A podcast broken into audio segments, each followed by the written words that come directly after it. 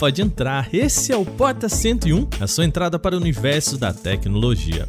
Eu sou Wagner Waka, mais uma vez apresentando o nosso programa. Aliás, hoje o negócio aqui vai ser completamente diferente, tá?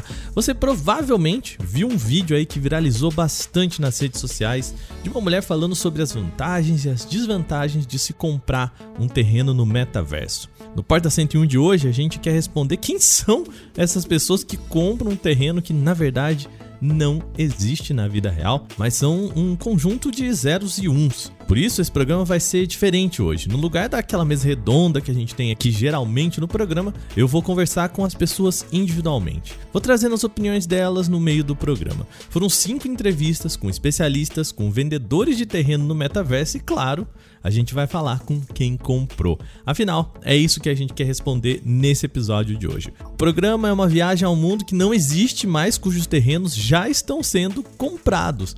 Na verdade, alguns deles, como o da plataforma que a gente entrevistou aqui, já estão esgotados. Não tem como você comprar mais, a não ser de quem já comprou. Isso mesmo, estão esgotados. Mas será que isso é uma boa ideia? Bom, tem gente que argumenta que talvez não. A gente vai falar sobre isso no programa. Esse é o Porta 101 dessa semana. Vem comigo pro nosso episódio.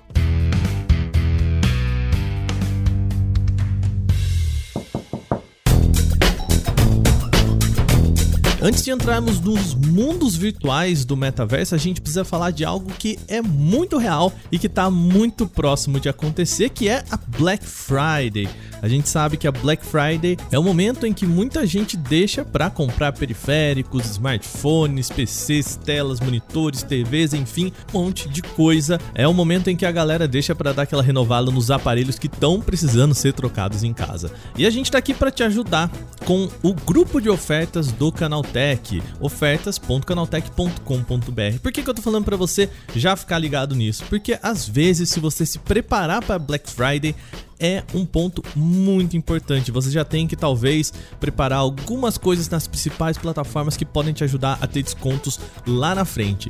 Então, fica ligado, eu vou deixar aqui no link da descrição desse podcast para você entrar lá em ofertas.canaltech.com.br e já ir acompanhando as melhores ofertas. A gente todo dia tem lá com curadoria, tá? Não é só um botzinho que vai te jogando umas ofertas que ele encontra por aí não. Tudo verificado pra gente com segurança. Então, vai lá, ofertas.canaltech.com.br e fica ligado.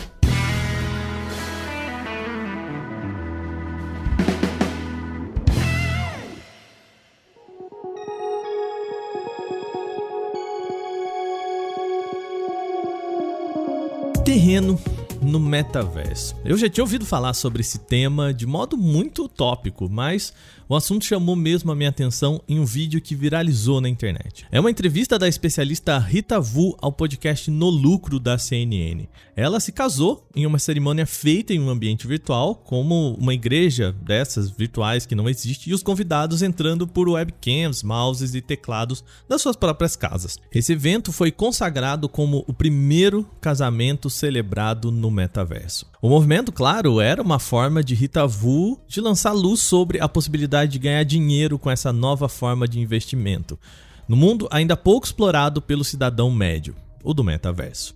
No programa, ela fala sobre alguns conceitos básicos ou outros assim não tão básicos do meio. Escuta aí. Primeira coisa é escolher, né, que metaverso quer casar. Segundo, se a gente vai comprar um terreno, dependendo da plataforma, a gente precisa comprar um terreno para ser um builder, né, um desenvolvedor. Ou se a gente vai alugar o espaço de alguém que já tem o terreno, ou se a gente alugar, vai pagar. talvez seria mais prático, né? Sim. Vai lá, aluga e beleza. Até porque comprar um terreno, dependendo Construir do metaverso, isso. é muito caro.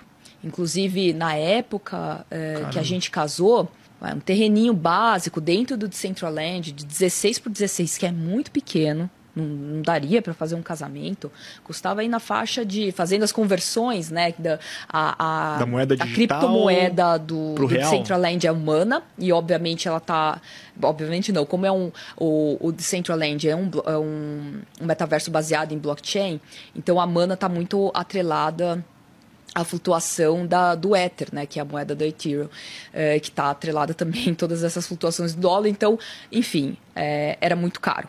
É, a gente comprar um terreninho básico longe, na periferia do metaverso, era aí uns 30 mil reais, assim, e um terreninho que não dava pra fazer nada, né? Então, se eu quisesse fazer uma igreja, que nem a que eu casei, sei lá quantos terrenos eu precisava. Então, Caraca, só aí já bota um, um custo. Builder, Decentraland, blockchains, mana, metaverso. Os termos parecem vindos de um filme daqueles de ficção científica, sabe? Daqueles de uma prateleira bem escondida lá no fundo das antigas locadoras. E claro que eu fiquei fascinado por esse castelo de conceitos construído sobre um terreno virtual, cuja proposta não parece se sustentar em pé. A minha primeira reação ouvindo essa entrevista foi: Mas peraí, quem compra por 30 mil reais um terreno que não existe no metaverso? Eu precisava responder essa pergunta. E aí eu comecei a procurar alguns amigos conhecidos e ia nas redes sociais, perguntando se você conhece alguém que já comprou um terreno no metaverso. A resposta no meu ciclo foi negativa, ninguém conhecia, mas a busca rendeu pelo menos duas pessoas que toparam bater um papo sobre o tema comigo nesse podcast. E os motivos são bem variados, tá? Mas antes de eu entrar nessa entrevista, vamos colocar os pés virtuais pela primeira vez nesse mundo, entender do que, que a gente tá falando. Afinal, os termos são confusos e às vezes confusos de propósito, tá? Aqui a gente não vai esmiuçar os termos metaverso, NFT e blockchain. A gente já tem um Porta 101 e um podcast Canaltech no qual a gente fala bastante sobre o básico desses conceitos. Então eu vou deixar o link aqui na descrição desse podcast para você se aprofundar nesses temas, tá bom? Vai lá, escuta, acompanha, entenda um pouquinho do básico de metaverso, NFT e blockchain. O importante para a gente aqui é saber que os terrenos negociáveis ficam em um ambiente virtual conhecido como metaverso. As negociações desse espaço são feitas por trocas de uma espécie de NFT desses terrenos, sobre uma infraestrutura de blockchain. Então, o terreno ele é basicamente uma skin, um modelo, uma mudança estética da NFT. Comparando com a realidade, seria como se o espaço do terreno fosse o metaverso, a escritura e documentação da venda desse terreno fosse o NFT e o cartório que reconhece essa movimentação seria a blockchain. Uma comparação simplista, mas que funciona aqui, tá? E ela é bem simplista sim, pois na verdade a compra de um terreno no metaverso não tem o mesmo valor jurídico do que a compra de um pedaço de terra na vida real. Hoje, né? Hoje ainda, uh, conforme a lei brasileira, um terreno no metaverso não é considerado imóvel para efeitos da lei brasileira. Esse é Vladimir Abreu, advogado especializado em negócios imobiliários. Portanto, não se aplicam nenhuma das disposições da lei brasileira relativas a transações envolvendo imóveis. Né? Então, por exemplo, para você comprar e vender um imóvel, você precisa celebrar uma escritura pública perante um tabelião de notas, né? e depois a transferência da propriedade se dá com o registro dessa escritura na matrícula do imóvel no registro de imóveis competente. E, Vladimir, também existem regras específicas sobre, por exemplo, quando você tem uma dívida, né, o, o imóvel ele é um, um, bem que se diferencia de outros imóveis também, né, até por uma questão de habitação, né, eu tô, tô correto em relação a isso, né, o imóvel na vida real, né? É, o conceito de imóvel ele está incluído na, uh, no Código Civil Brasileiro, tá? que define no artigo 80 o seguinte: são considerados imóveis para os efeitos legais, os direitos reais sobre imóveis e as ações que os asseguram e o direito à sucessão aberta. Além disso, é, o artigo 81, que é o artigo logo depois, fala o seguinte: não perdem o caráter de imóveis as edificações que, separadas do solo, mas conservando a sua unidade, forem removidas para outro local, e os materiais provisoriamente separados de um prédio para que pra, para nele se reempregarem. Ou seja, né? É um conceito definido, né? O que, que é um imóvel para efeitos da lei brasileira e, portanto, o conceito de terreno no metaverso ele não se aplica a isso que existe hoje na lei brasileira. Portanto, a gente tem que tratar o terreno no metaverso como um bem, mas não como um bem imóvel, e sim como um bem incorpóreo, infungível. Né? O que, que é isso? É um bem que não tem qualidades corpóreas, né? mas ele é específico, porque como ele é criado pela blockchain, você consegue identificá-lo. Né? Então, o conceito da infungibilidade é aquele bem que você consegue estabelecer e reconhecer como um bem único. O que o Vladimir me explicou nessa conversa é que o chamado terreno no metaverso é, na verdade, um mero bem financeiro, como uma ação, um investimento que você tem aí no seu banco. Para fins legais, é o equivalente à compra de um NFT. E é por isso que você vai ouvir bastante lá na frente a gente falar sobre esse termo, blockchain, NFT e criptomoedas. E tudo bem, tudo isso já era uma teoria que eu já conhecia antes de entrar nesse mundo, mas eu precisava ir além. Onde que se compra um terreno que não existe? Em um lugar que não existe e uma moeda que não é a moeda que a gente usa na vida real. Como que eu faço isso? E foi aí que eu fui atrás das plaquinhas de vende-se nos terrenos do metaverso. Vem comigo nessa.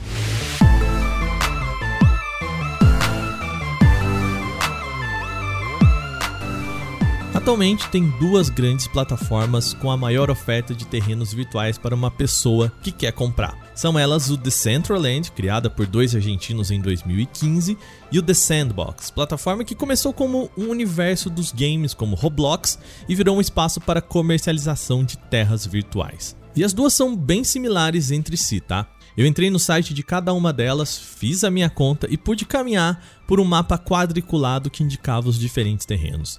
Se você está tentando entender do que, que eu estou falando, pensa em um quadro do Romero Brito, com espaços quadrados, com menos cores, claro.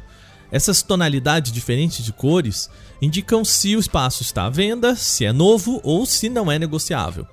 E eu fui lá nessas duas plataformas entender qual é a cotação de um terreno no metaverso. Como na vida real, o preço varia principalmente por conta de tamanho, claro, e a posição dois conceitos que não parecem fazer nenhum sentido em ambientes que são quase infinitos no virtual. E vamos brincar nesses espaços. Primeiro, no The Sandbox. Lá eu encontrei rapidamente um lote grande indicado no mapa como Premium, ou seja, ele é bem localizado. Esse pedaço artificial de terra estava em oferta por 2.222 ETH, ou Ether, que é a moeda do Ethereum. Se você não sabe quanto isso é em reais, eu conto para você. 21 milhões pelo lote premium. Isso mesmo, 21 milhões de reais por esse lote no ambiente virtual. Calma, mas tudo bem, esse é um lote premium.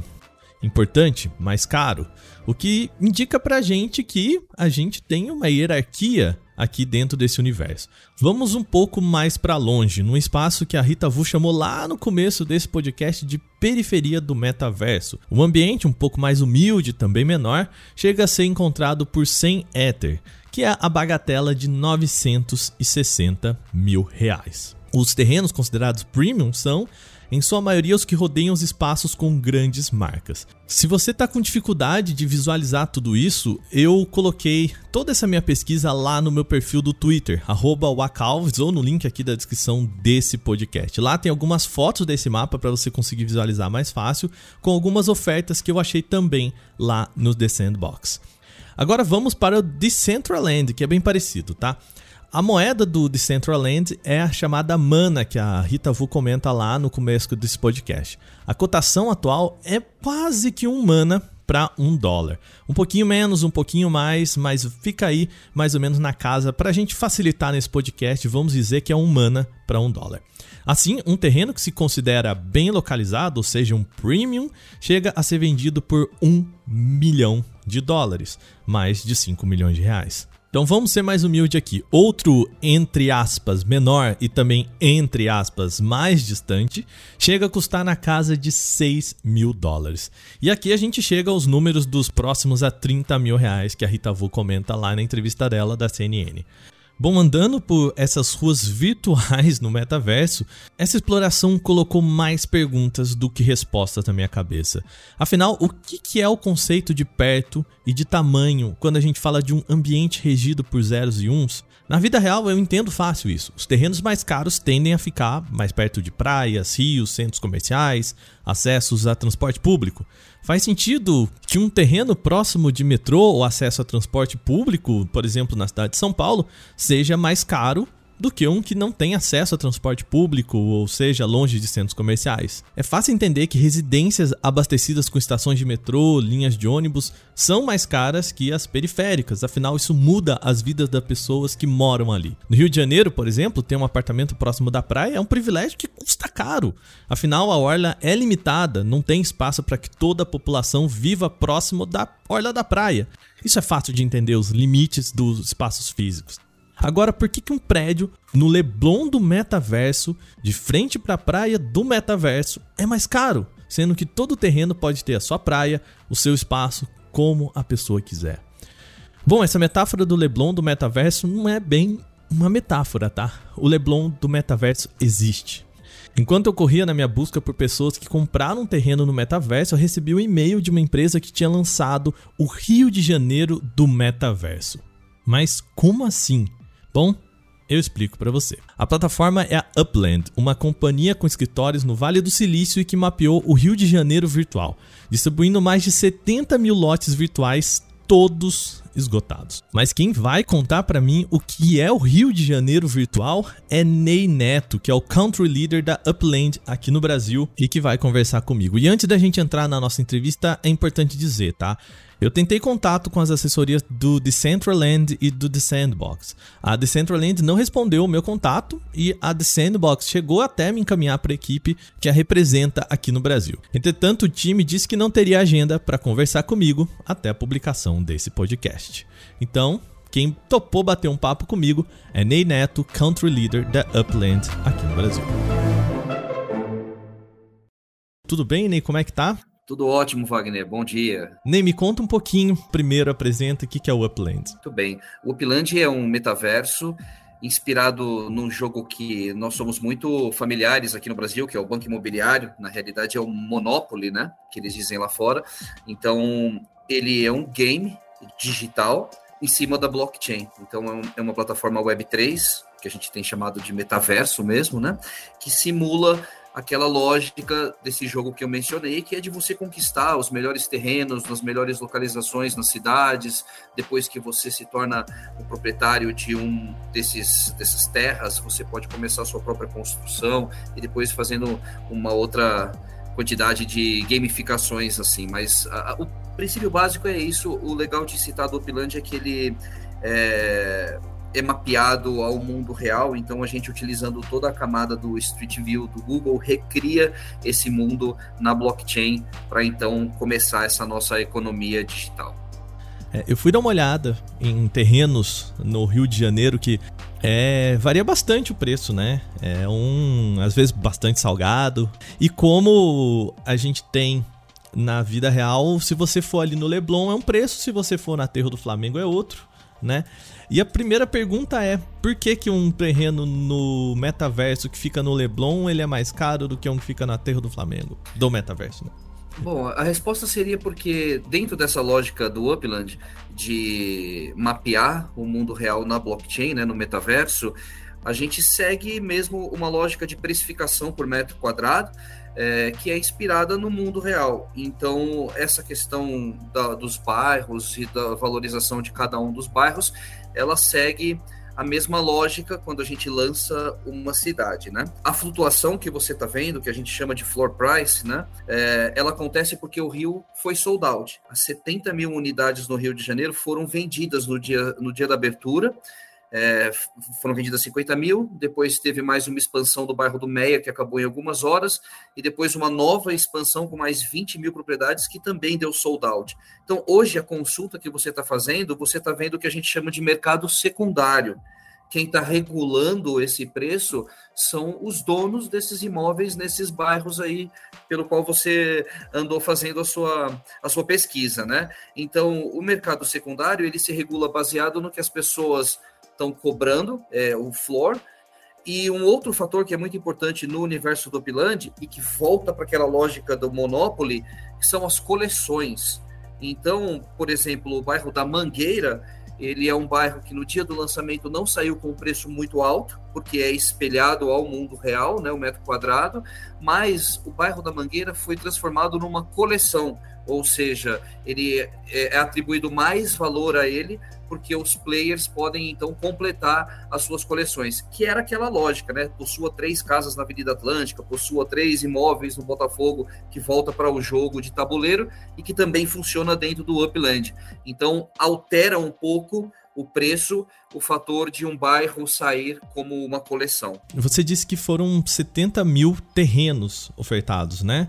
Isso significa que foram 70 mil compradores? Não, porque alguns compradores eles têm estratégias do tipo eu vou tentar fazer três propriedades em cada um dos bairros. Então você tem a turma que compra mais do que um. Tem o que a gente chama de whales, né? O, o, o Upland já tem algumas baleias dentro que esperam esse dia do, do drop, né, de uma coleção. Para a gente, o drop de uma coleção é o lançamento de uma cidade, né, é o dia, o dia do mint, né, para gente. Então, a galera que já está jogando aproveita para fazer bastante liquidez algumas semanas antes e aí no dia do lançamento é a melhor oportunidade dos caras comprarem um preço abaixo e depois fazer um flip é, mais alto, né? Revender esse, essa, essa propriedade. Então, esse é o grande dia para a gente, é o dia do lançamento de uma cidade. Então, você tem os jogadores que já estão no metaverso que vem em peso. Você sempre tem uma grande quantidade de novos players entrando também quando é o lançamento de um drop, por causa dessa possibilidade de ter um bom resultado, né? Que a turma, a turma enxerga esse é um momento bom, né, para você entrar no jogo. E a gente até começou a, restringir um pouco algumas coisas, a implementar umas novas regras. Um novo jogador ele recebe um bônus inicial hoje, né, para entrar numa, no metaverso. Então é, a gente agora é, tem um, uma, um tipo de propriedade que se chama FSA, que é Fair, Fair Star Act. Não tem como um player novo competir com um whale, né, como uma baleia. Então um percentual de cada drop vem reservado para novos jogadores com essa, essa marca FSA. A gente está lançando a Cidade do Porto, é o nosso próximo lançamento. É, hoje, inclusive, 33% das propriedades são FSAs. Desses 70 mil terrenos, foram 20 mil investimentos, ou enfim, né, 20 mil pessoas, desculpa, portanto, aí um pouquinho menos da metade. Você teria esse número? Você pode falar isso pra gente? É, não tenho a quantidade de Unique Land Owners do Rio, por exemplo. Eu tenho um dado demográfico mais geral do metaverso, que seria dizer que o Upland hoje está chegando a 3 milhões de cadastrados, né? Essa é a quantidade de pessoas inscritas no metaverso, mas a gente conta mesmo o monthly active users, ou seja, o cara que logou nos últimos 30 dias.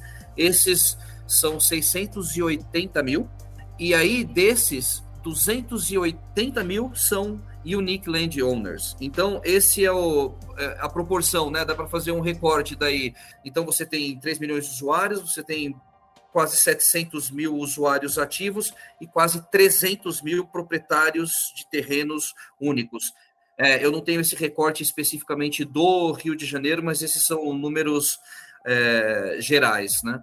Então, a soma de venda mais supply, que não está muito grande, deve ter uns 200 mil terrenos ainda, daria para dizer isso, que já são mais de 3 milhões de, de propriedades vendidas, né, de terrenos vendidos. 3 milhões para 280 mil, mil compradores únicos, únicos né? Únicos, exato. Quem compra um terreno no Upland faz o que com isso? Bom, tem dois dois tipos principais né, de compradores. Um é o cara que. Porque o Upland tem um, três pilares, que é o Play, Earn, Connect. Né? Então tem o cara que ele está uh, jogando, playing, uh, faz porque gosta mesmo do jogo, da diversão, da interação. O Piland é um jogo que você precisa jogar muito em comunidade, né? Então tem gente que gosta muito desse aspecto, de começar a traçar estratégias de crescimento com a comunidade. Desculpa, Ney, mas o, o que, que é jogar no Upland, né? Porque eu vi que, assim, eu entrei na plataforma, vi os espaços e tudo mais, e eu sei que tem alguns prédios, entre aspas, em construção. Uhum. É possível visitar esses prédios? O que, que é jogar no Upland? É. é, é, possível visitar, é possível você jogar em comunidade também, em grupos, né, em guildas. Então, tem gente que se organiza para montar um node, por exemplo. Se você tem um grupo de jogadores que fala assim: a gente vai tentar pegar é, mais da metade desse bairro, e esse bairro vai ser nosso. E aí eles começam a regular a economia naquele bairro.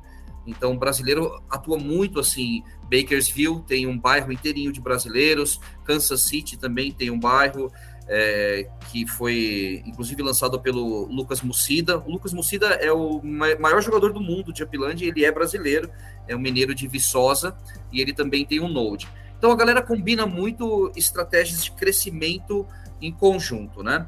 Então esse é o fator jogar, né? Jogar em comunidade. O que, que você pode fazer na hora que você tem um terreno? Você pode fazer uma construção. Esse terreno depois que você tem uma construção, pode virar o seu próprio negócio. O lance do Upland é, ele é trazer microempreendedores do metaverso para dentro da plataforma. Então, imagina que você é artista, você é músico, você é, você é desenhista, você tem o sonho de um dia ter uma loja dentro do metaverso do Upland. Essa é a pegada. Você estão abertas as inscrições porque a gente chama de Meta Ventures, que é a possibilidade de você ir lá e abrir o seu negócio dentro do metaverso. Então, a gente recria é, uma economia, né? uma economia baseada no mundo digital, mas que te possibilita, depois que você ter um terreno, você ter uma construção e ter um negócio. E, e, de novo, mapeando o mundo real, você não consegue ter uma loja de reparo de carro se você não tem uma planta. Você tem que ter o terreno, você tem que ter a construção, e aí você pode fazer uma fábrica, um manufacturing de ornamentos, enfeites para essas casas, está é, começando a surgir cada vez mais negócios que são pertencem à comunidade de usuários, não são do próprio Upland. Então é o jogador que vai ali e abre o um negócio porque ele quer ter acesso ao quê? A essa economia de milhões de pessoas que já estão com liquidez né, dentro do metaverso. Então, se eu gosto é, de um clube de futebol, eu vou lá e compro os ativos desse clube de futebol se eu quero é, criar uma skin inspirada no, na sua coleção artística, eu posso ir lá na sua loja e comprar os seus é, elementos, os seus ativos digitais. Então, o Upland, é, ele é isso, ele é, um, é uma plataforma onde a comunidade abre os próprios negócios, né? Por isso que ele é uma é tão gamificado, né? Play, earn, porque você tem um negócio, você pode ter receita, e connect, que é você tem que trabalhar em comunidade. Não adianta você ter um negocinho, que é um pontinho laranja lá no nosso mapa. a melhor estratégia é você ser presente no Discord, você tá falando do seu negócio, é você reunir é, subcomunidades em torno do seu assunto. Eu queria falar um pouco sobre esse lado jogo do Upland, né? Então eu vou descrever aqui para o nosso ouvinte ou para nosso ouvinte o, o que, que, seria jogar no Upland. Então eu, eu, Wagner, participo de uma comunidade, eu começo a conversar com as pessoas ali que tem um terreno num bairro, como você disse, no Kansas, e alguém fala: olha, é o seguinte, a gente tá querendo tomar esse bairro aqui, falta esse terreno aqui. Você não quer ser a pessoa que vai entrar com a gente nessa e comprar esse terreno? E aí essa pessoa vai lá e faz investimento em né? Um investimento comprando é uma criptomoeda, certo? Mas é um investimento real, né? Um investimento em dinheiro real. E ela compra aquele, então ela faz parte daquela comunidade de compradores daquela região. E o, o movimento do jogo é basicamente esse: comprar, vender terrenos para, enfim, completar objetivos que a comunidade mesma cria. Por exemplo, criar um bairro só de brasileiros ou tomar, como banco imobiliário, né? Tomar essa rua pra gente, né? Eu tô entendendo, certo, a lógica desse processo? É, você está citando algumas estratégias para o jogo em comunidade, né? O jogo em grupos. É claro que você tem a sua jornada individual. Então, o próprio metaverso já te lança os desafios. Agora, no lançamento do Rio de Janeiro, por exemplo, você possuir algum endereço que fosse uma escola de samba, é, esse era um, um ativo digital raro. Então, tem a sua jornada pessoal ali. Você vai ficar pesquisando onde é que fica é, a Viradouro, aí você vai lá, consegue comprar a quadra da Viradouro, e aí você descobre que aquilo saiu como um ativo digital raro dentro do metaverso, e que aqueles 7 dólares que você pagou no dia do Mint, agora está precificado por 1.600, por exemplo, né? Só para dar um, um exemplo assim. Então, é, tem a sua jornada individual, várias estratégias diferentes, cada um joga de um jeito. Tem gente que gosta de, de comprar e guardar, tem gente que gosta de comprar e vender, comprar e vender, tem gente que gosta de comprar e construir em cima, né? Que é fazer esses, esses prédios, e tem o outro lado, que é isso que você mencionou, de você chegando com um grupo querendo fazer coisas juntos, que é uma outra, outra forma de se mover. Normalmente, Wagner, a jornada começa solo, né? Você começa sozinho, até porque demora até você começar a se envolver com, com outros jogadores, e é no Discord, é no Telegram, é, é, conforme você vai ficando mais experiente, é que você começa a fazer esse tipo de, de estratégia mais de comunidade. A comunidade do, no Upland é muito forte. Né? Os canais de Discord são muito ativos, o Telegram é muito ativo. Tem um momento, só para você ter uma ideia, para citar, que quando você entra no metaverso, você não precisa pôr um real, tá? Você cria o seu, seu cadastro e cai lá, o Upland vai te dar um depósito inicial para você começar a sua jornada né? E aí você é um visitante, você ainda não é um cidadão do metaverso que a gente chama de uplander, né? Nesse momento, uma das formas que você tem de, de se tornar um uplander é receber bastante visita no seu endereço. Então você pega aquele crédito inicial que o metaverso te dá, minta a sua primeira propriedade e aí você tem que chegar num certo status que é orientado pelo seu patrimônio, né, é, para se tornar um cidadão. Então, o que, que você tem que fazer? Você tem que convencer gente a fazer uma visita no seu endereço para que você receba as taxas de visita e então aumente o patrimônio e se torne um cidadão. Qual a forma de fazer isso? Comunidade. Discord, anúncio, fazendo amizade, buscando gente que joga. Então, é só para trazer um exemplo aqui para você de, da importância das pessoas é, que começarem a jornada dentro do Opilande, né? É, procurarem uh, uh, as comunidades, né? O Opilande Brasil, o Brazucas, é, o nosso canal do YouTube, porque não é um joguinho que nem Angry Birds, que você baixa e sai atirando o porco com estilingue.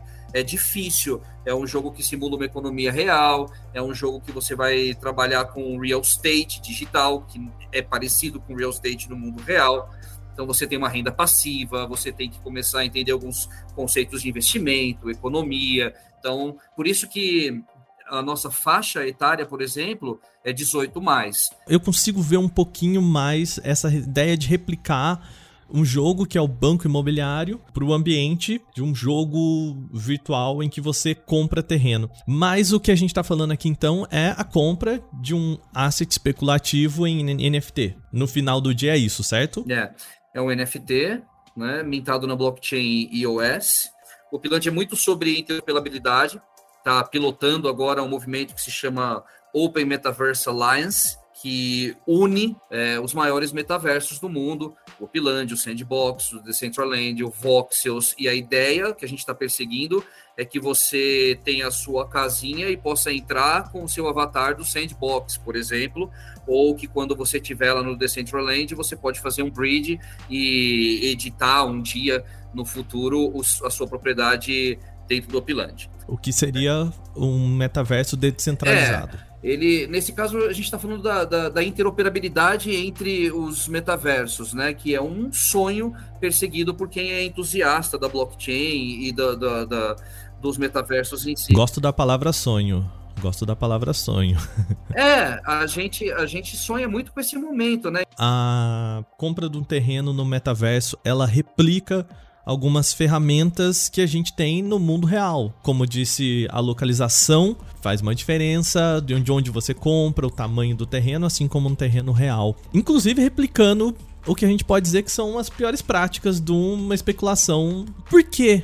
É, a gente tem a oportunidade de criar um novo ambiente, um novo ambiente de terreno, por que, que a gente replica também essas práticas? Por que não as, as regras desse novo ambiente são também para uma ideia virtual? Eu pergunto isso porque me parece pouco fazer sentido a ideia de que você tem um terreno limitado no metaverso e que ele tenha uma colocação no espaço que é meramente virtual, meramente ah, artificial, né? Bom, com um botão, eu, Wagner, eu posso sair do site A para o site B e eu não preciso que eles estejam do lado um do outro, né? Por que que existe posição em um ambiente de terreno, sendo que não existe uma, uma um espaço real, uma distância real entre eles? É, é isso, é só para entender o, o, pensa, a construção da, da, sua pergunta. É isso que você chama de má prática do mundo real? O que eu chamo de má prática do mundo real, por exemplo, é a compra de um terreno que ele não tem função nenhuma a não ser a especulação financeira. É, a ideia de que você compra um terreno, porque quando a gente fala de um terreno na vida real, ele tem uma função social. Esse terreno tem uma função social que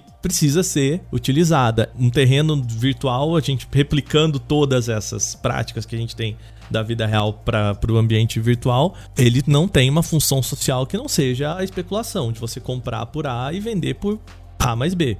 Ah, eu, eu, eu, eu, vou discordar, mas olha o chapéu que eu uso, né? eu, eu, vou discordar de. Né? É, enfim, eu, eu começo a enxergar uma era onde esses NFTs é, eles mostram para o mundo que eles são mais do que especulação, né? Muita coisa para ser dita. Primeiro, o Upland não é uma criptomoeda, né? Ele tem um token dentro do jogo que é o Apex, que não está listado em nenhuma exchange, né? Então, não tem a questão tanto da, da volatilidade das criptoeconomias. Então, eu, como Opilander, cidadão desse metaverso, decidi colocar 5 dólares ali porque eu queria comprar muito aquele endereço na Avenida Atlântica que me completaria uma coleção que vai me trazer mais 2 dólares. Uma decisão que eu tomei. Que não é diferente de colocar V-Bucks na conta Fortnite do meu filho.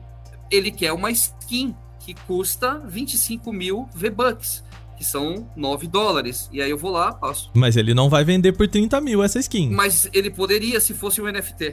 Mas não é. Ele, ele só não vende porque não é.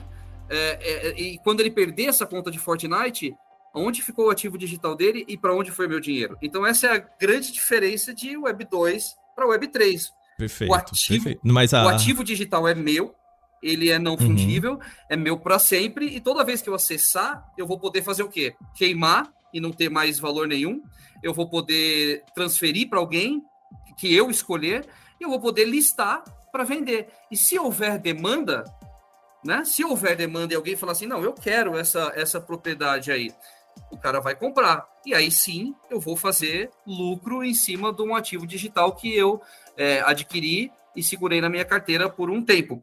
Uma pausa aqui na nossa entrevista rápida. Essa ideia de que um jogo que pode te prover um asset que você pode vender lá depois e como isso pode ser bem legal para o universo dos videogames, tem um contraponto que eu não coloquei aqui e não vou colocar aqui para a gente não perder o fio dessa entrevista. Mas a gente vai voltar a falar sobre isso lá no final do nosso podcast, então é por isso que esse contraponto não vai entrar exatamente agora, tá bom? Voltamos para nossa entrevista. Nesse, nesse caminho da blockchain, do NFT, você há de concordar comigo que essa escassez ela é uma escassez fabricada, né? A diferença de um carro que você compra, um, um carro que você compra de uma coleção física é de que a fábrica ela produz ela tem uma capacidade de produção, existe uma capacidade de produção limitada de material, de capacidade de produção, enfim, né? É, edições limitadas, claro, também são de uma escassez fabricada, eu não vou negar isso, mas que o NFT está propondo nesse sentido que você falou, né, é manter essa escassez fabricada. Você concorda comigo? Eu desafio, na verdade, a sua fala, Wagner. Eu assim, te proponho fazer um dia um painel com o pessoal de desenvolvimento de tecnologias para blockchain pesado. Gente como AWS, NVIDIA, Qualcomm, é, nem, nem a, a, plataforma, porque o marketplace é a ponta, né?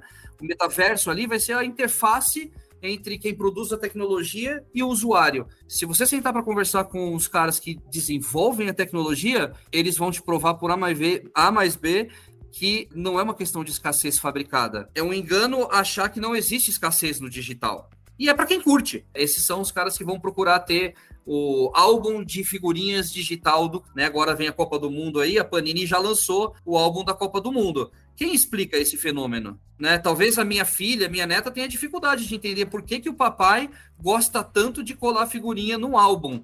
E, e, e, é difícil para gente, da nossa geração, e, enfim, para o B2B hoje, a massa do, do, mercado profissional, entender por que, que a molecada está montando esse álbum de figurinhas dentro do Piland. Por que, que o, Sim, né? colecionismo existe. Né? Né? Por que, que o cara compra existe. o Steph Curry dentro do mercado FTX por 800 dólares? É inexplicável, mas é, é, um, é um colecionador. Sim, até partindo do álbum de figurinha aí da Copa, né? O que que me garante daqui 30 anos posso mostrar para um sobrinho, para o filho, enfim, o álbum da Copa de 2022 é eu vou lá, eu vou guardar esse álbum, eu vou digitalizar esse álbum, eu vou cuidar desse álbum. Depende de mim garantir que é. esse álbum vá estar tá ali.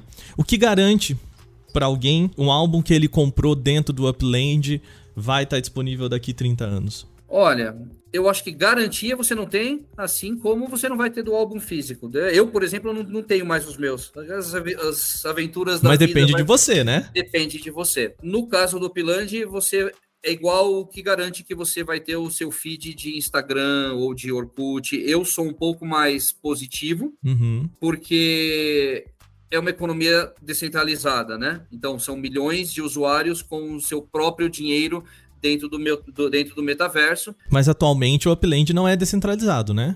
Ele, ele, ele tá no que a gente chama de semi-descentralizado, porque a gente tem mais do que 50% do pool da economia na mão da comunidade. Então, mas ainda existe uma empresa que rege as normas. Então, por isso que a gente não, não diz que é 100% descentralizado, porque existe né, a instituição Apiland Inc., que é quem coloca as regras do metaverso hoje, não é uma DAO, é, mas o pool econômico está mais na mão das pessoas do que do Upland em tokens. Então, isso me traz, a mim, né, o meu perfil, traz um pouco mais de confiabilidade. Mas, mas só, só uma pergunta. Se o Upland deixar de existir amanhã, é, é, as pessoas, ok, elas continuam tendo o token delas, mas esse token deixa de ter o valor porque a, a plataforma que dá o valor para elas deixou de existir, concorda? Então, não. Por causa daquilo, o token do, do Upland não está listado no exchange. Ele tem uma relação fixa de mil Apex por um dólar. Mas o que, que eu faço com isso? Põe para vender. E se tiver alguém que queira comprar, você vai receber proporcional um mas por que alguém compraria um asset para uma plataforma que não existe mais? Mas o que faria o Upload deixar de existir? Não, não, eu tô hipotético. O que eu tô querendo dizer é que, sim, você me disse que ele é semi-descentralizado. Exato. Então o que eu entendo é que se ele é semi-descentralizado, portanto, se eu tirar desse meio, a plataforma ainda existe, né? Ele ainda. O que eu entendo de ser descentralizado é eu tiro nodo, a rede ainda existe. Então eu tô explorando isso que você disse, né? Se eu tirar o, o upland do meio o que, que sobra, é, né? Isso eu acho que essa é a maior especulação que eu conheço, porque é igual perguntar por que, que eu vou comprar um óculos Quest se eu não tenho certeza se o Meta vai, vai, vai ter sucesso, entendeu? Mas é uma pergunta válida, é um investimento, um investimento de muitos mil reais, né? É, uma pergunta válida, é um investimento. E é aquilo que, e é aquilo que a gente sempre diz, né? Se você vai fazer investimentos baseados em NFT, blockchain, use um dinheiro que você está disposto a perder né? Varie bastante seus, suas aplicações, seu investimento. Coloque um dinheiro que você está disposto a perder hoje.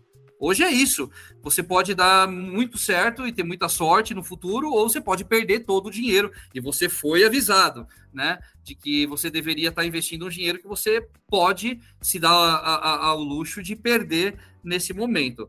É, a mim, né, pessoa física, não pessoa jurídica, o que me traz um pouco de conforto é ver a saúde da economia atual na mão de milhões de players, né? É, uma empresa que faz a parte do, do controle hoje que é sólida, né? O Upland não é um, não são dois desenvolvedores, é uma empresa grande do Vale do Silício com aporte que tem a Animoca Brands por trás. Isso é parte do do your own research. Se você for investir em ações de uma empresa, você vai pesquisar. Se você for por 10 dólares no Upland, vai pesquisar, né?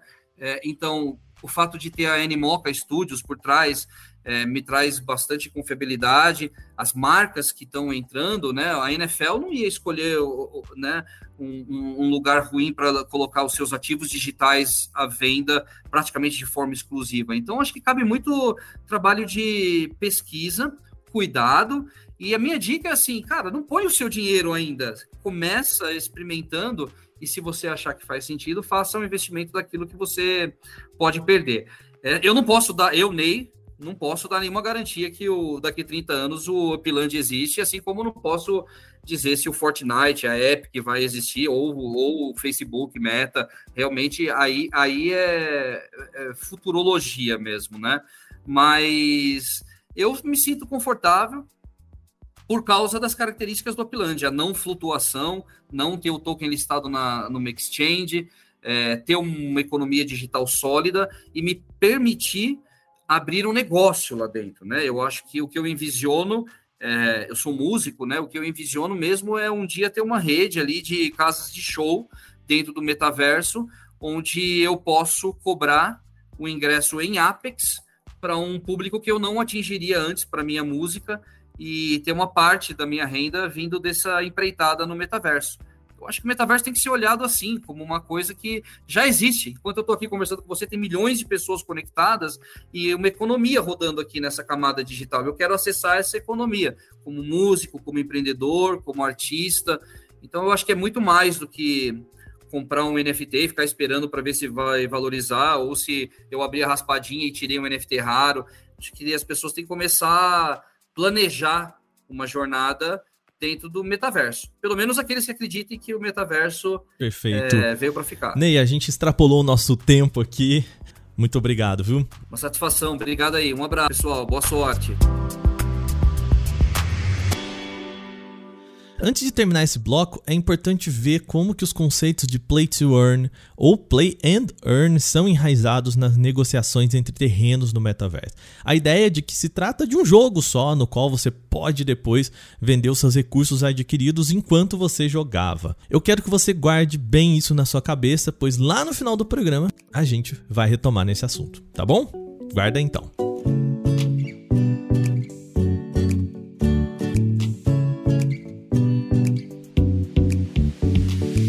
Bom, é possível entender por que, que as pessoas vendem um terreno no metaverso. Como se negocia, quanto custa, qual o preço, como é que faz. Agora o nosso papo vai para o outro lado. Quem são as pessoas que compram? Depois da minha busca por amigos, amigos de amigos, conhecidos de amigos de amigos, aquele grito de ajuda nas redes sociais, eu recebi um contato de duas pessoas que fizeram um investimento nesse tipo de terreno virtual. E a gente vai conversar com eles aqui no podcast. A primeira é a Carol Nunes, ela é CEO e fundadora da Inspire, uma empresa voltada para registro de propriedade intelectual usando blockchain. A Carol comprou um terreno do The Sandbox, um processo que custou à empresária o equivalente a 80 mil reais. A segunda pessoa é Márcio Lário, especialista em transformação digital em aplicações práticas para os negócios no metaverso. Márcio também comprou um terreno, mas não informou qual foi o investimento. Os dois deram entrevistas em momentos separados pra gente aqui, mas responderam basicamente as mesmas perguntas. E é por isso que eu vou intercalar a resposta entre eles, tá bom? Quando você ouvir uma voz feminina, portanto, é da Carol. Quando você ouvir uma voz masculina, é do Márcio. Combinado? Então, vamos lá. Olá, Márcio, tudo bem? Seja bem-vindo. Obrigado, Wagner. Um prazer estar aqui com você. Agradeço o pessoal da Encaso também que nos conectou. Muito bacana. Carol, seja bem-vinda ao nosso podcast, tudo bem? Oi, Wagner, tudo bem? Obrigada pelo convite. E me diz uma coisa, o que, que é comprar no metaverso um terreno nesse ambiente, nessa plataforma do The Sandbox, que é muito engraçado, né? Você entra lá, o verbo que eles usam é play, né? É jogar, né? Me conta, o que, que significa isso? Então, é, na verdade não não fui eu pessoalmente que eu pessoalmente comprei, mas foi foi em nome da minha empresa é, da Inspire. E essa decisão ela foi tomada de uma forma bastante estratégica. É, a gente comprou antes da Base entrar como representante do The Sandbox. E na época a gente tinha duas opções principais para compra para compra desses terrenos no metaverso. Então a gente tinha de um lado de Centraland e do outro lado The Sandbox. A gente comprou o terreno em dezembro de 2021. A gente comprou o terreno lá 70 mil reais na época. Hoje é, tá um pouco desvalorizado por causa do inverno cripto que a gente está passando. Mas a gente construiu uma sede lá no terreno que a gente comprou. Então a gente tem a nossa sede no universo virtual. A gente tem nossa sede no, no The Sandbox. E você, Márcio, como foi? Eu, particularmente, o que eu achei mais interessante e depende muito também de qual a finalidade que você quer buscar para isso. Né? Então, no meu caso, foi muito mais um exercício é, de entendimento do, de como isso é feito para poder passar para as pessoas e desmistificar toda essa história. Né?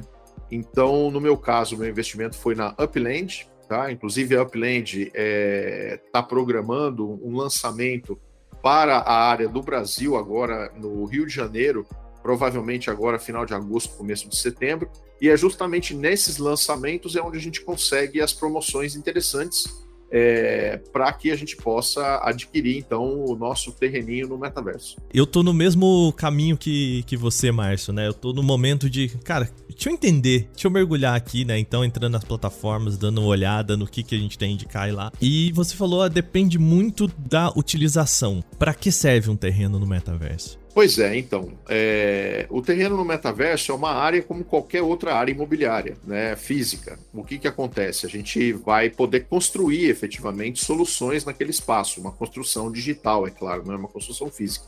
Mas é, esse espaço, né, que é um espaço de pixels ali, ele vai servir para representar o seu negócio. Então, você vai poder construir digitalmente uma casa de shows, poder construir digitalmente é, uma área de atendimento para clientes, você pode colocar sua marca lá. Então, tudo isso é o que está sendo desenvolvido hoje, está sendo criado do zero, né, efetivamente. E aí, as construções que vão surgindo, obviamente, as plataformas que a gente acabou de falar, elas vão se monetizar também desses projetos, né, que vão ser construídos lá. É, então, existe esse. O primeiro intuito, efetivamente, é de entender como a dinâmica funciona através né, dos NFTs, os Non-Fungible Tokens, né, que são os. Vamos colocar assim: o, o terreno ele é uma, um, um, pixel que tem uma blockchain por trás. Né? Quer dizer, ninguém pode ir lá e comprar, não, não existe como as pessoas pensar, tem um cartório, mesmo tendo um dono, né? Não tem nada disso. O registro é em rede, é em blockchain e a partir daí você passa a ser é, dono daquela área especificamente e pode explorar aquela área de diversas maneiras. Aí a imaginação é o limite. Tem, tem diversas vantagens, mas a questão é vantagem pra gente. É, a primeira vantagem é posicionamento de marca. A gente não tinha como falar de metaverso se a gente não estava dentro do metaverso efetivamente. Então, mesmo que a gente falasse é, todas as questões ligadas a metaverso, se a gente não tivesse em um metaverso descentralizado, principalmente, é, ficaria, ficaria um, um, posicionamento ruim pra gente. Então, o primeiro posicionamento, o primeira, a primeira questão é o posicionamento de marca. A segunda questão é a gente queria ter uma sede no universo digital. Então, essa foi a melhor maneira que, que a gente achou. E a terceira questão foi que, como a gente já comercializava NFT, como a gente já criava e comercializava NFT pela nossa plataforma, é, a gente queria ter uma forma de exibir esses NFTs. E essa foi, foi uma, uma das vantagens que a gente enxergou. Aí, então, a sede, ela funciona também como, vamos dizer, uma espécie de museu dos NFTs é, tem três andares, na verdade. Tem, tem sala de, de evento, tem, tem sala de exibição, tem um underground também. É bem, é bem interessante. Por um terreno palpável, também tem o que a gente chama de função social do imóvel, função social de um terreno, né? Então é, você não pode simplesmente pegar o terreno e deixar lá para uma questão meramente especulativa, né? Existe uma função social para um terreno do metaverso? Então, ainda não. E eu não sei se, se um dia vai ter, mas curiosa essa, essa pergunta. Ninguém nunca tinha feito essa pergunta. A gente tá aqui para fazer perguntas que ninguém nunca tinha bem, feito. Bem curiosa. Existe função social de um terreno no metaverso? Olha, de novo, do meu ponto de vista, o que eu enxergo são a, é a construção de negócios, né? Eu acredito que esse é o ponto de vista, a construção de empreendimentos e de espaços em cima desse espaço virtual que é o terreno. O terreno é nada mais do que o ticket de entrada para a narrativa, tá? Então, você vai precisar ter aquilo se você quer construir um negócio junto com a plataforma, né, para que as pessoas visitem, para que as pessoas consumam, para que as pessoas utilizem, né, o avatar, a economia dos avatares ali dentro do teu negócio, você vai precisar colocar a cara do teu negócio ali. Eu vou fazer outro paralelo aqui, como se fosse, por exemplo, a internet nos primórdios, né, você tinha que comprar o seu domínio. Aqui você vai ter que comprar o ticket de entrada que é o terreno para começar a colocar seu negócio lá dentro. Então esse é um paralelo. Outro paralelo é, hoje você tem milhares de e-commerces, né, por aí, e milhares de marketplaces. Aquilo também não deixa de ser um marketplace, ou seja, como você vai posicionar seu negócio do ponto de vista digital, é, em qual metaverso isso vai ser feito, né, e como isso vai monetizar. Então, está todo mundo procurando, né, no final da, da história, é, não necessariamente essa função é, social, como você colocou, porque ela vai existir. Se você tiver lá uma casa de show, se você tiver a sua casa, tiver o seu apartamento, ele passou a ser um local onde você pode receber seus amigos, como uma casa normal, né?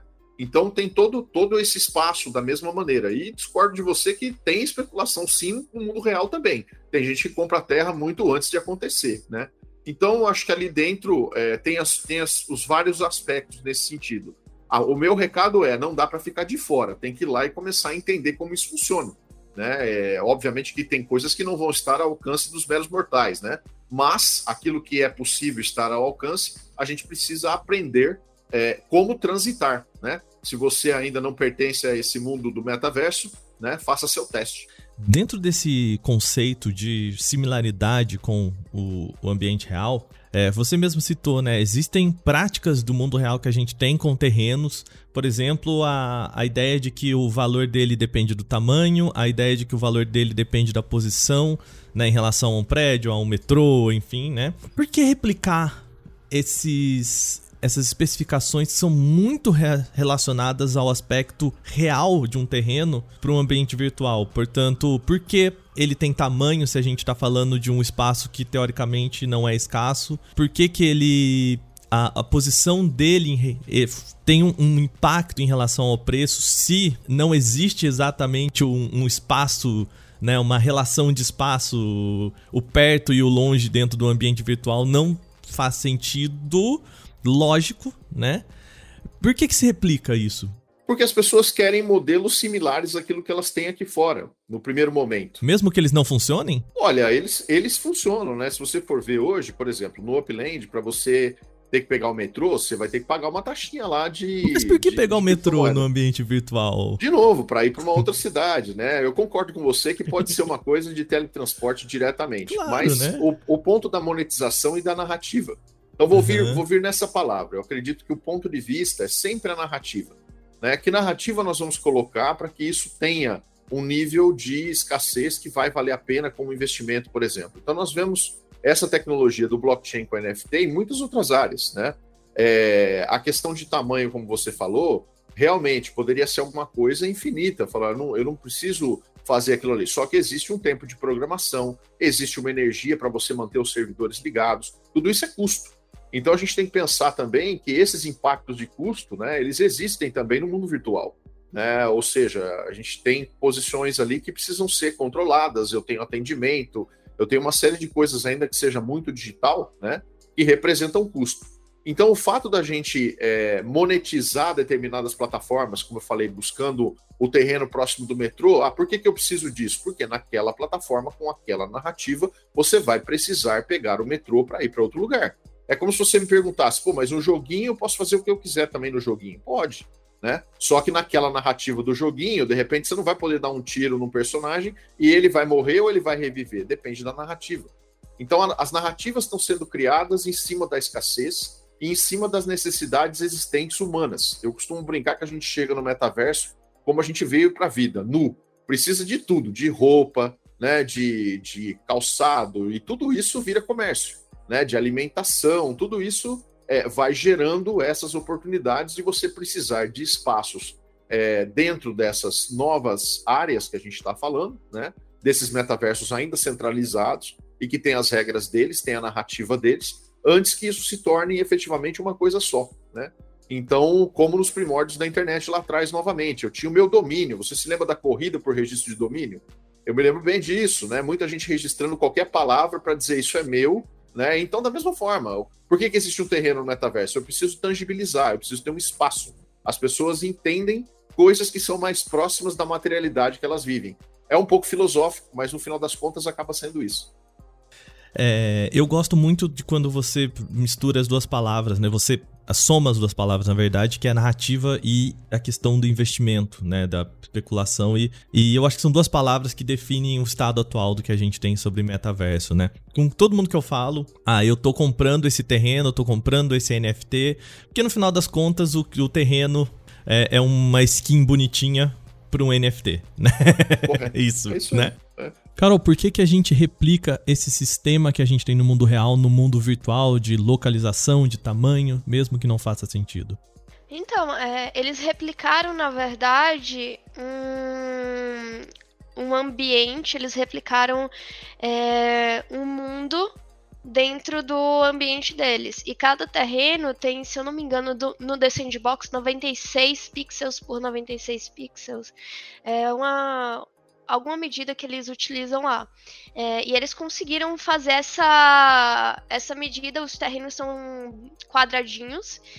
E a depender da localização, que você compra o terreno, se seu terreno está perto, por exemplo, do Snoop Dogg, do terreno do Snoop Dogg, ele vai valer muito mais do que um terreno que está lá na ponta do mapa. E isso e... faz sentido, assim? É, esse é o meu ponto. Faz, faz sentido porque porque é como se você tivesse realmente um mapa. Você, eles construíram um mapa.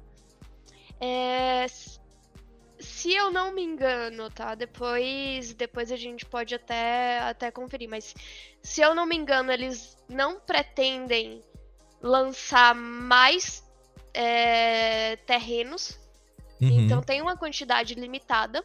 E uma vez que todos os terrenos são adquiridos, você só consegue adquirir em um mercado secundário. Sim, é, é, você só consegue adquirir a partir da revenda de alguém que comprou primeiramente, Exatamente. né? Exatamente. Aí a minha pergunta, agora outra pergunta para você assim, né? A partir do momento que a gente replica essa ideia de proximidade e de tamanho do terreno no ambiente virtual, a gente não está exatamente criando só uma escassez artificial para um sistema que se propõe não escasso?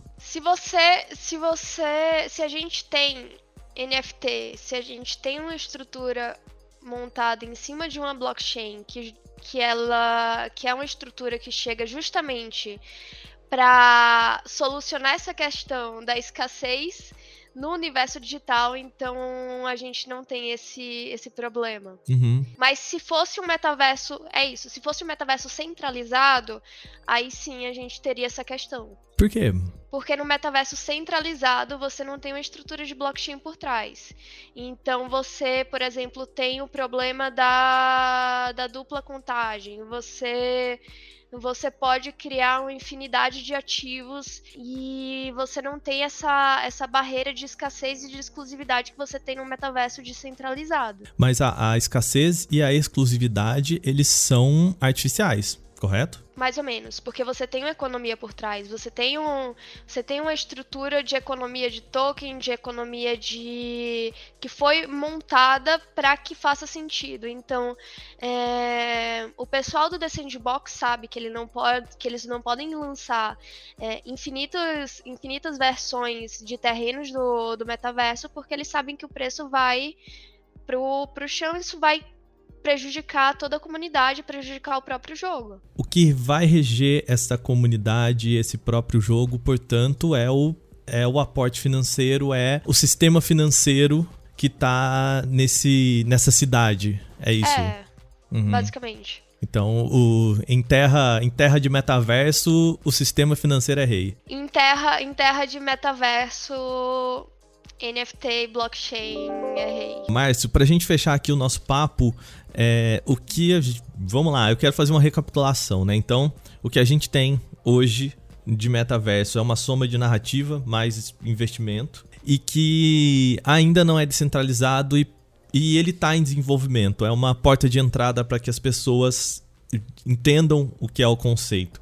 E aí eu te pergunto, aí é uma pergunta bem pessoal. Você acredita que esse essa possibilidade que eu vou te chamar de quase utópica de um sistema descentralizado, ele tem uma função para além só dessa compro por X, vendo por X mais Y, ele aconteça porque a gente vive num, num sistema em que a gente tá, né, o, a, o termo que a Epic usa, né, Epic Games lá no processo contra a Apple, de os jardins fechados, cada vez mais, a Microsoft comprando um monte de empresa, a Apple comprando um monte de gente, enfim, né, me parece o que a gente vê aqui na vida real tá indo completamente ao contrário do que se propõe lá, e isso é, é a proposta é essa, e aí eu te pergunto, você acredita que a gente vai chegar nesse ponto? Acredito que a gente vai chegar sim. É... Vai depender também do regulatório. Eu acho que a gente tem que sempre lembrar desse ponto, né? Como eu falei antes, a inovação ela caminha à frente do regulatório.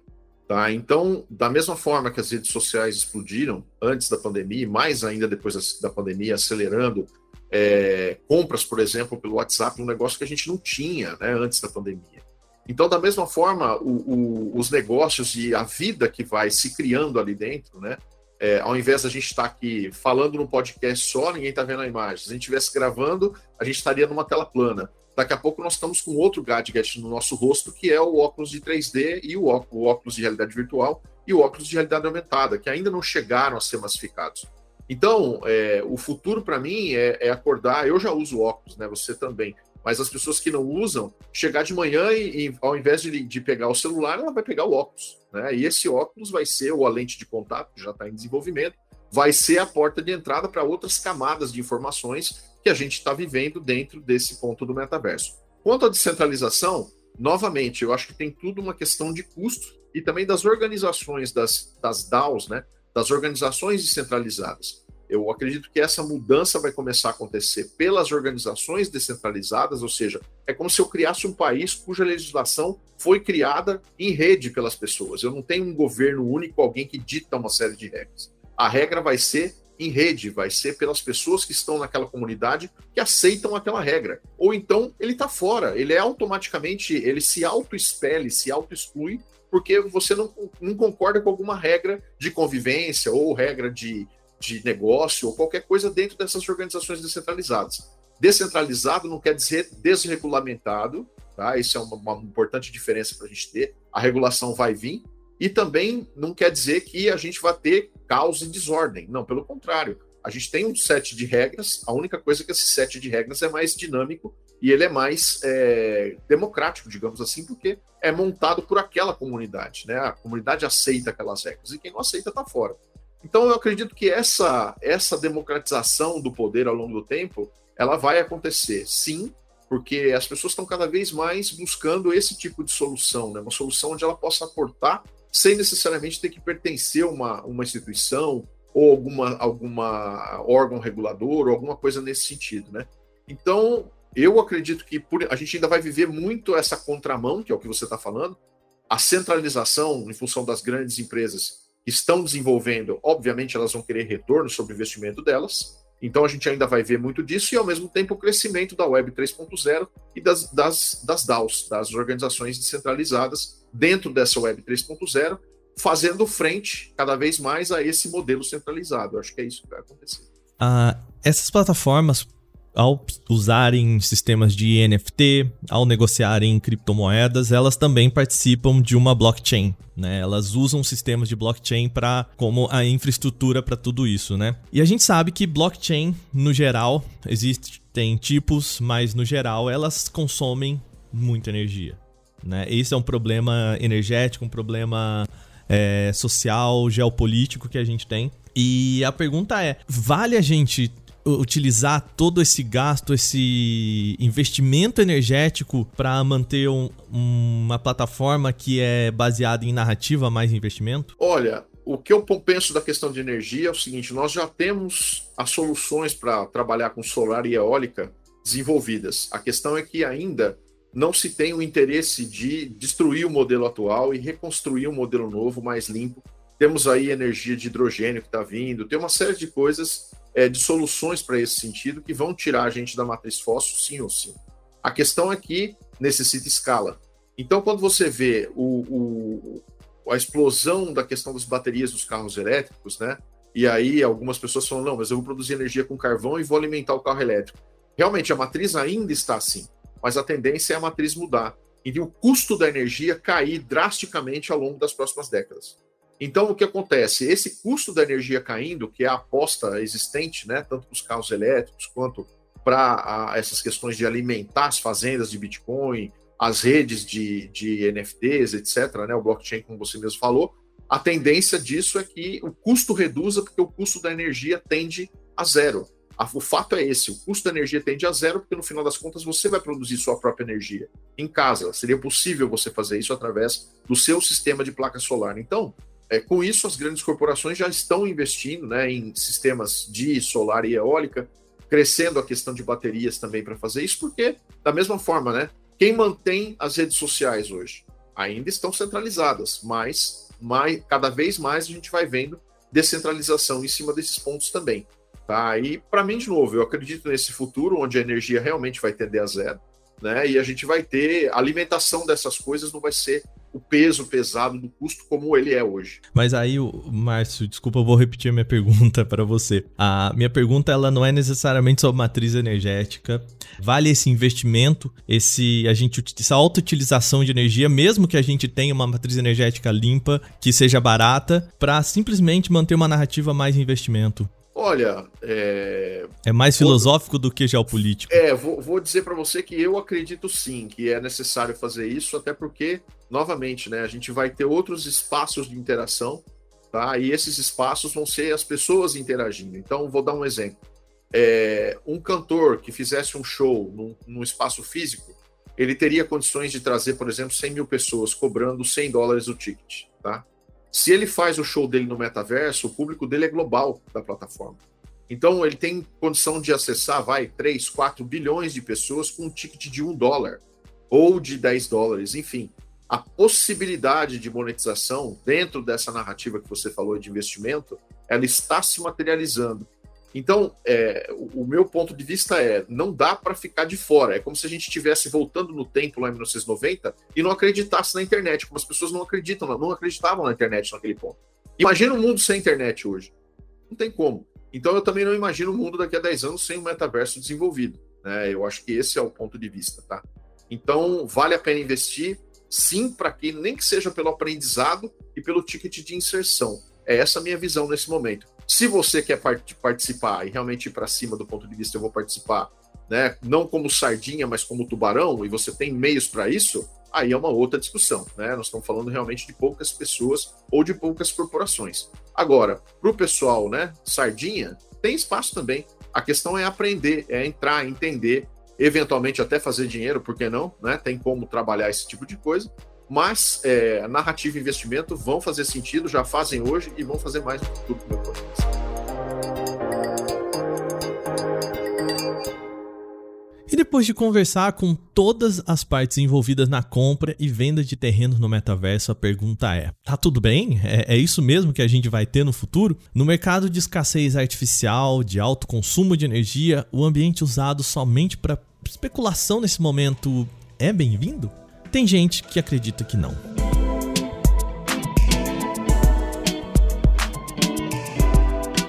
Em julho foi realizado o Best International Games Festival, ou Big Festival, um evento voltado para o setor de desenvolvimento de jogos indies. O espaço contou com palestras de diversas empresas sobre NFT, blockchain para jogos e títulos Play to Earn, ou como o mercado gosta de chamar agora, Play and Earn. Só que nesse evento também teve uma apresentação de um cara chamado Mark Venturelli. Ele é CEO da Companhia Brasileira de Desenvolvimento de Jogos Rogue Snail e ele apresentou uma palestra intitulada O Futuro do Game Design. Na sua apresentação, de pouco mais de 30 minutos, ele explicou por que, que sistemas de blockchain e NFT para jogos, como o proposto pelo Upland, pode ser uma ameaça para a indústria de games. E é por isso que eu convidei o CEO para bater um papo com a gente nesse programa.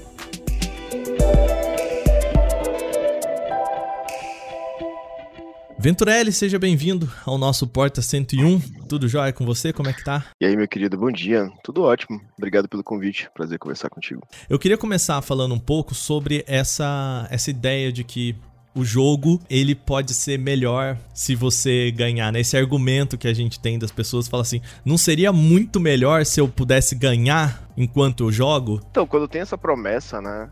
vamos, nossa, você vai jogar um jogo divertido como sempre fez e você vai ganhar dinheiro. Quando uma promessa parece boa demais para ser verdade, ou ela não parece fazer sentido, normalmente é porque realmente é bom demais para ser verdade e não faz sentido. E essa é uma delas, tá? Eu vou explicar, eu expliquei isso com uma certa profundidade no, no meu talk, né? que está disponível no YouTube, quem quiser procurar aí o futuro do game design, tem no YouTube. Que inclusive eu vou deixar aqui no link da descrição desse podcast, tá? Recomendo também, assina embaixo. Legal, obrigado, querido. Então, assim, tem, tem dois aspectos aí pra gente conversar, Wagner, que é um é qual que é o efeito de você colocar Blade Warning em um jogo, é, na experiência do jogar, na experiência do entretenimento. Essa é a primeira coisa. Número dois, qual é a cadeia de valor? É, então vamos falar da cadeia de valor primeiro. Tudo que é construído como play to earn dentro de videogame são o que a gente chama de atividades especulativas. Uh, o que é uma atividade especulativa? É uma atividade que não produz valor para a sociedade. O pessoal fala que é um jogo de soma zero. O que quer dizer com soma zero? Quer dizer, o que entra no sistema e o que sai, na melhor das hipóteses, é a mesma coisa. E não entrega valor para a sociedade, não está gerando, está criando novo valor, né? Eu argumentaria que se você coloca 100 de valor de agricultura e joga no mercado, ele volta a 120, 150, né? Porque ele está gerando muitas outras coisas na sociedade, além do que só, né, o que foi colocado ali inicialmente. E, e fora do sistema financeiro, ele tem um propósito ainda de alimentar uma família, né, de Exato, mas é esse o valor, né? Mas é esse o valor. Porque alimentar a família, ele está dentro do sistema financeiro, né? E nessa comparação, né, Venturelli, se a gente for trocar o, o fazendeiro por um imóvel, né, a gente tem a mesma função, né, que eu, a gente, eu tenho batido a tecla nesse podcast, que é a função social, função social né? do imóvel, que é, no Perfeito. final das contas, além de ser um investimento, um jeito de você reter capital, né, com imóvel, é também uma segurança familiar, é um ambiente Perfeito. que você vai na, na, pior, como você vai na pior das hipóteses, você tem onde morar. Né? Perfeito, né? perfeitamente. E aí, o que acontece? O pessoal que está hoje entrando em tudo que existe, tá? De NFT, blockchain, play to earn, é, eles são baseados hoje em dia, e pelo menos no futuro próximo, que eu ainda não vi ninguém propor nenhuma outra coisa diferente disso, tá? Quando propuserem a gente discute, por enquanto não vi nada, que é a ideia de escassez artificial. Então, o valor especulativo do que é feito hoje no espaço de play to earn, NFT, blockchain em geral, ele é sempre, né, baseado em escassez artificial. O que quer dizer isso, Wagner? É, quer dizer que você está pegando uma coisa que não é escassa, naturalmente, e você está tornando essa coisa escassa, para que aí você coloque valor nela.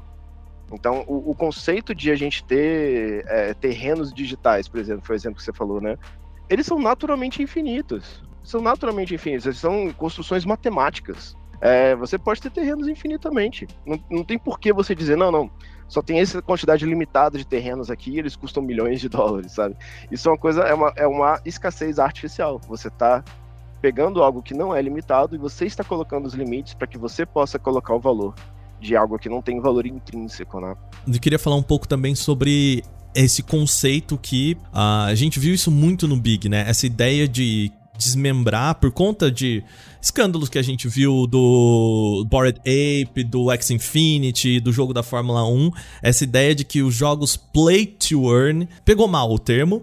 Então, o rebranding agora é os jogos Play and Earn, né? Essa ideia de vamos tentar é, jogar o, o mudar para outro lado, né? Então, qual que seria o conceito que eles apresentam de Play and Earn?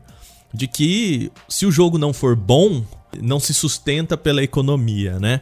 Esse argumento do jogo Play and Earn, ele se sustenta, Venturelli? Na minha opinião, não. É, e aí a gente entra no primeiro ponto que eu falei, né? A gente falou um pouquinho do, da cadeia de valores. Acho que agora a gente tem que entrar no, na questão da de como que você colocar essa cadeia de valores dentro de um sistema de jogo, e aí é a minha área de expertise, né? eu não sou economista, mas sou game designer há 15 anos, como que isso afeta a experiência de jogo?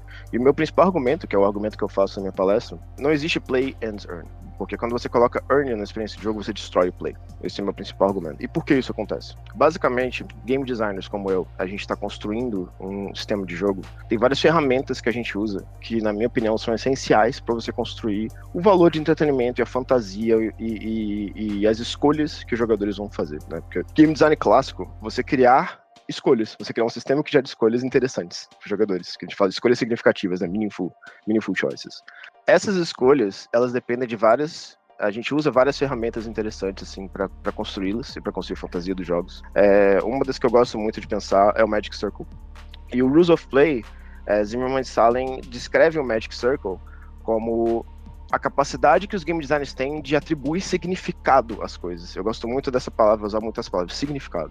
Então, por exemplo, quando você tá. Quando você jogar uma pelada na rua e você coloca dois chinelos e fala que é o gol, você está atribuindo significado aos chinelos. Eles não são mais calçados, eles agora são o gol. Isso é o Magic Circle. Outra ferramenta muito importante casada aí com o Magic Circle é a artificialidade do conflito. E o que, que acontece quando você traz atividade econômica que tem consequências no mundo real para dentro do jogo. Você destrói a artificialidade do conflito. Porque a partir do momento que você fala, cara, eu tenho que ganhar a qualquer custo, aquilo não é mais uma brincadeira para você. Aquilo não é mais uma fantasia. Isso muda a sua relação com as coisas. Ah, mas Venturelli, e o esporte profissional? Eu diria que o atleta profissional ele não está se divertindo. Ele pode estar se divertindo durante o, o jogo, porque né, ele, principalmente se estiver ganhando, mas assim como você pode se divertir, sei lá, dirigindo um caminhão, mas não é um jogo para aquela pessoa, aquilo é a profissão dela. O, tá? objetivo principal dela não é a diversão, né? O foco exatamente, dela não é mais exatamente. a diversão, né? É ganhar, participar, Isso. ser um atleta, enfim, né? Exato, exato. E aí, voltando àquela promessa inicial, Aka, que é, ah, eu vou jogar o jogo como eu sempre joguei e vou ganhar um dinheirinho. Qual é o problema nisso? É porque isso não existe. Isso é uma promessa. Parece bom demais para ser verdade? De novo. Então, que, qual é a realidade dessa promessa, tá? É, das duas, uma. Se a gente está falando de um jogo que tem uma economia aberta, então, por exemplo, ah, você vai jogar o jogo, sei lá, um RPG, tá? Você vai jogar um, um RPG, um Dragon Quest. Vai jogar um Dragon Quest, você vai jogar você vai pegar itens, você vai passar de nível, você joga normal. Vou vender meus itens e minhas coisas, minhas porções, tudo que eu sobrei aqui nesse mercado aberto, tá? Você como indivíduo, simplesmente jogando um jogo para se divertir, você não tem a menor condição de competir no mercado, né, dos seus itens, do seu valor, com grupos organizados que vão operar em escala, que vão operar com margens cada vez menores, porque é assim que o capitalismo funciona, tá? É o que você vê em jogos que tem economia aberta como RuneScape, como EVE Online, não precisa nem ter NFT envolvido, tá? E aí o que acontece? Os grupos eles vão escalando, eles vão diminuindo as margens de lucro, porque aí fica cada vez mais difícil para indivíduos ou pequenos grupos competirem com essas margens pequenas, e eles vão esmagar você, tá? É, então, na verdade, o que, que vai acontecer na prática? É, essa promessa de dinheiro vai virar centavos ou subcentavos, porque tudo que você jogou em 60 horas de Dragon Quest como indivíduo vai valer apenas centavos numa economia que é controlada por esses grupos, tá? É, você está sendo nilba ali achando que você vai ganhar algum dinheiro com isso. E ao mesmo tempo, essas pessoas, ao operarem em escala, elas vão fazer, trazer uma coisa que não faz parte, ou não deveria, na minha opinião, nunca fazer parte do mundo de jogos, que é a opressão. Então, tipo, o que vai acontecer vai ser N coisas, tá? Hiperinflação de preços, é, você não vai ter acesso aos itens legais, porque eles vão ser muito, muito, muito caros para você. É, você não vai conseguir, tipo, você tem algum tipo de competição de leaderboard, coisa assim, você não vai chegar perto das pessoas que realmente estão no topo dessa economia. Então, o que ela está fazendo é trazendo opressão para o mundo do jogo. Quer dizer, a gente já é oprimido na sociedade de várias maneiras, e aí nossos últimos espaços de refúgio, onde nós podemos ser poderosos, onde nós podemos, tipo, salvar o mundo, nós podemos ser heróicos, onde nós podemos ter impacto, ter, nossas ações podem ter significado. Essa lógica perversa, ela remove essa possibilidade, entendeu? Existe também nisso todo o conceito de plataformização do trabalho, ou melhor, né, a gente transforma essa plataforma em um trabalho, né? O que, que eu quero dizer com isso? É, eu gosto muito do exemplo da, da Uber, que começou como um aplicativo de carona, que é, cuja ideia é eu tô indo pro trabalho, o jeito de estimular você levar outra pessoa com você, que teoricamente é um desconforto em sociedade, é, olha, essa pessoa vai te dar 5 reais por essa corrida e fica bom pros dois. E hoje a gente tem pessoas trabalhando 12, 14 horas num carro, porque ela descobriu que se ela ganha 5 reais em 10 minutos, ela pode fazer 3 mil em 40 horas semanais, né? É, eu acho esse, o Platform Capitalism é um excelente exemplo, porque a Uber nunca teve, desde a sua incepção, a intenção de ser apenas um aplicativo de caronas e melhorar a vida das pessoas. Essa nunca foi a intenção da Uber. Sempre foi se tornar um monopólio sobre é, os transportes e sempre foi, de novo, apertando as margens, explorando as pessoas uma vez conquistado aquele mercado, entendeu? E essa, essa é a essência do golpe, eu acho que foi uma, uma conexão que eu nunca tinha feito, eu gostei que você fez essa conexão, achei interessante, porque é, é, é um tipo de golpe muito parecido, é você fisgar as pessoas por algo que, pelo menos imediatamente, parece bacana para elas, então eu vejo muita gente no CS e fala que eu sou maluco de estar criticando isso, justamente pelo que você falou. Falou, cara, é tipo, mas o CS, diferente do Valorant, eu posso gastar uma grana em skins e coisas, jogar, usar aquelas skins e tal, pô, legal, me expressei ali, e quando eu terminar, eu vender essas skins, né? E recuperar é, uma parte, às vezes até lucrar, né? Dependendo do, do quais skins você comprou e tal. E essa é meio que o, o essa é a isca que é usada para te puxar para um, um, sistema que ele é perverso. Ele tem como objetivo final não gerar valor, e sim fazer todas as coisas que eu falei, sabe? Que são, no fundo, destruição de valor. E ela tem um custo já. Então, o fato de que o preço das skins é mais caro, o fato de que algumas skins não são acessíveis para você. Normalmente, as pessoas que estão querendo, tipo assim, sendo bem sincero, tá sem querer ser elitista aqui, tá? Mas pessoas como eu e outras pessoas que têm mais grana, que podem comprar uma faca de 1.200 reais e foda-se, tá ligado? Tipo assim, eu poderia comprar uma faca de 1.200 reais, eu tô nem aí se eu vou vender ela depois ou não, tá ligado? Tipo assim, não faz diferença para mim 1.200 reais. Tipo, eu sou muito privilegiado, ainda mais um país como o Brasil, de poder dizer isso. Então a maioria dos jogadores de CS que falam que é bacana eles poderem comprar as skins e depois revender, tipo assim, essas são pessoas que elas nunca vão poder ter uma faca no jogo que elas gostam. Que às vezes é o único jogo que elas mais gostam. Igual, cara, o CSGO é o jogo que eu mais amo, assim, é um jogo que eu jogo há 20 anos. Então, assim, você amar um jogo e você não poder nem ter uma coisa naquele jogo, de jeito nenhum, assim, tipo, não adianta quando você jogar, tipo, você não vai ter, só você ganhar um concurso, um sorteio, tá ligado? Tipo, ganhar um campeonato e tal. Você não vai e ter. E provavelmente, se você tiver, você vai balancear se vale a pena você manter aquilo ou vender aquilo por dois mil reais pra ter uma segurança exato, financeira, exato. né? Para pagar é, o seu aluguel, para pagar uma conta de, de, família, sei lá, enfim, né? Pra pagar comida, é, pra ajudar alguém que, porra, da tua família, tá ligado? Tipo assim, a gente mora num país que, mano, 1.200 reais é dinheiro pra caralho, é muito dinheiro. E, tipo, você comprar uma faca num jogo, sacou?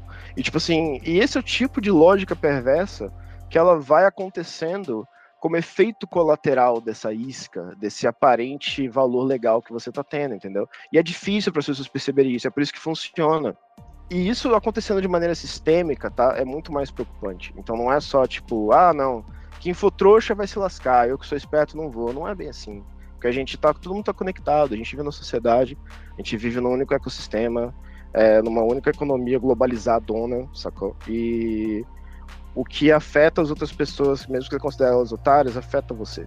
Não tem jeito, sacou? Pode até demorar mais, mas vai te afetar. É sistêmico, não tem jeito. Venturelli, mais uma vez, obrigado, viu? Valeu, obrigado pelo tempo vir aqui bater um papo com a gente. Vamos, vamos conversar mais sobre isso, com certeza. Valeu, meu querido. Obrigadão.